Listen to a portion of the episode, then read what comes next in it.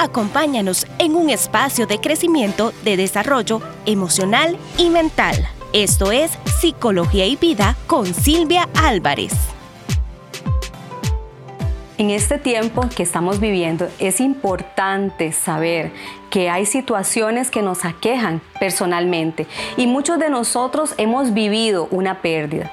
Muchos de nosotros en este tiempo de COVID o a lo largo de nuestra vida hemos vivido una pérdida de un ser querido, la pérdida de un trabajo, la pérdida de, de alguien especial, de un amigo o el familiar de un amigo que también era muy especial para nosotros.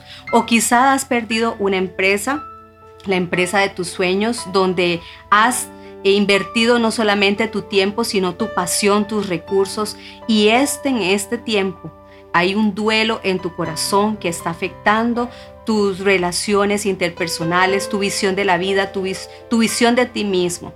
Por eso este tema yo sé que va a ayudarte mucho a poder comprender lo que hay en tu corazón y también a comprender cómo poder sobrellevar esto. Las pérdidas emocionales son aquellas, aquello que antes disfrutábamos y ya no lo tenemos. No solamente hablamos de un ser querido, de una persona, sino también de aquella, de algo que eh, te apasionaba muchísimo y ya no está.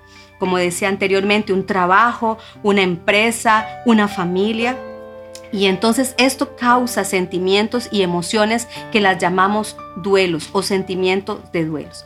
Y a lo largo de nuestra vida vivimos también estas situaciones de duelos y muchas veces no lo superamos. Y con el siguiente, la siguiente pérdida, los sentimientos se reviven y se acumulan.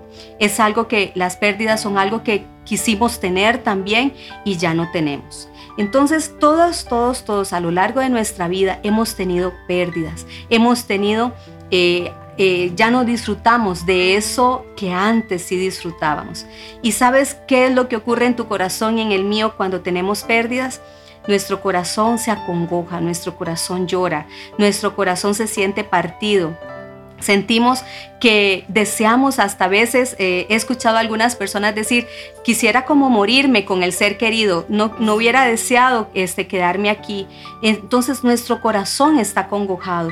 Te deja la energía, el vigor, la, la pasión por vivir, el deseo de seguir adelante, la visión de la vida, la alegría. Sientes momentos de mucho dolor, de mucha tristeza y aún la luz de tus ojos falta es decir, empiezas a ver, no, no puedes ver lo que está delante tuyo, no puedes mirar las cosas que están esperándote eh, para que poder revivir esa, esa pasión. ¿Y qué podemos hacer ante estas pérdidas? Muchas personas piensan que el tiempo va a curar las heridas, que el tiempo va a curar el duelo, que el tiempo, y no, el tiempo no cura nada. El tiempo, cuando nosotros más bien ocultamos esos sentimientos, esos sentimientos en algún momento afloran, afloran con enojos, afloran con eh, relaciones interpersonales donde no queremos relacionarnos, apartamos a las personas amadas de nuestro corazón, eh, de nuestra relación, de nuestra intimidad. También otras personas dicen, ay, usted tiene que ser fuerte, ¿verdad? Y no es así ante los duelos y las pérdidas, no todos somos fuertes y no todos los vivimos de todas formas. Hay personas que pasan llorando mucho tiempo y otros eh, nada más obstaculizan eh, eso o se enfrascan y dicen ya yo lo superé, pero en realidad las etapas de duelo es algo que todos nosotros tenemos que vivir y vamos a poderlos experimentar para poder, es importante experimentarlo para poder sobrellevarlos y superarlos. Quiero cerrar esta cápsula diciendo que el dolor que sientes por esa pérdida no lo ocultes.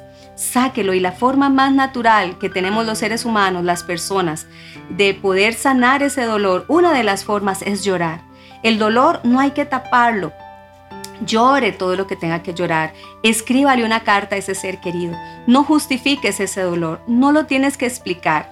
A veces las personas que están a nuestro alrededor necesitan saber por qué estás triste y por qué estás llorando. Necesitan que se los recuerdes.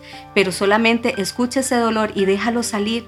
El dolor necesita sacarse, hacer, sacarlo afuera, eh, dejarlo salir a través del llanto, a través de una carta, a través de una expresión de amor ante eso que ya no tenemos o ante ese ser querido que extrañamos muchísimo. Así que nos vemos en otro corto, en otra capsulita de Psicología y Vida. Psicología y Vida con Silvia Álvarez.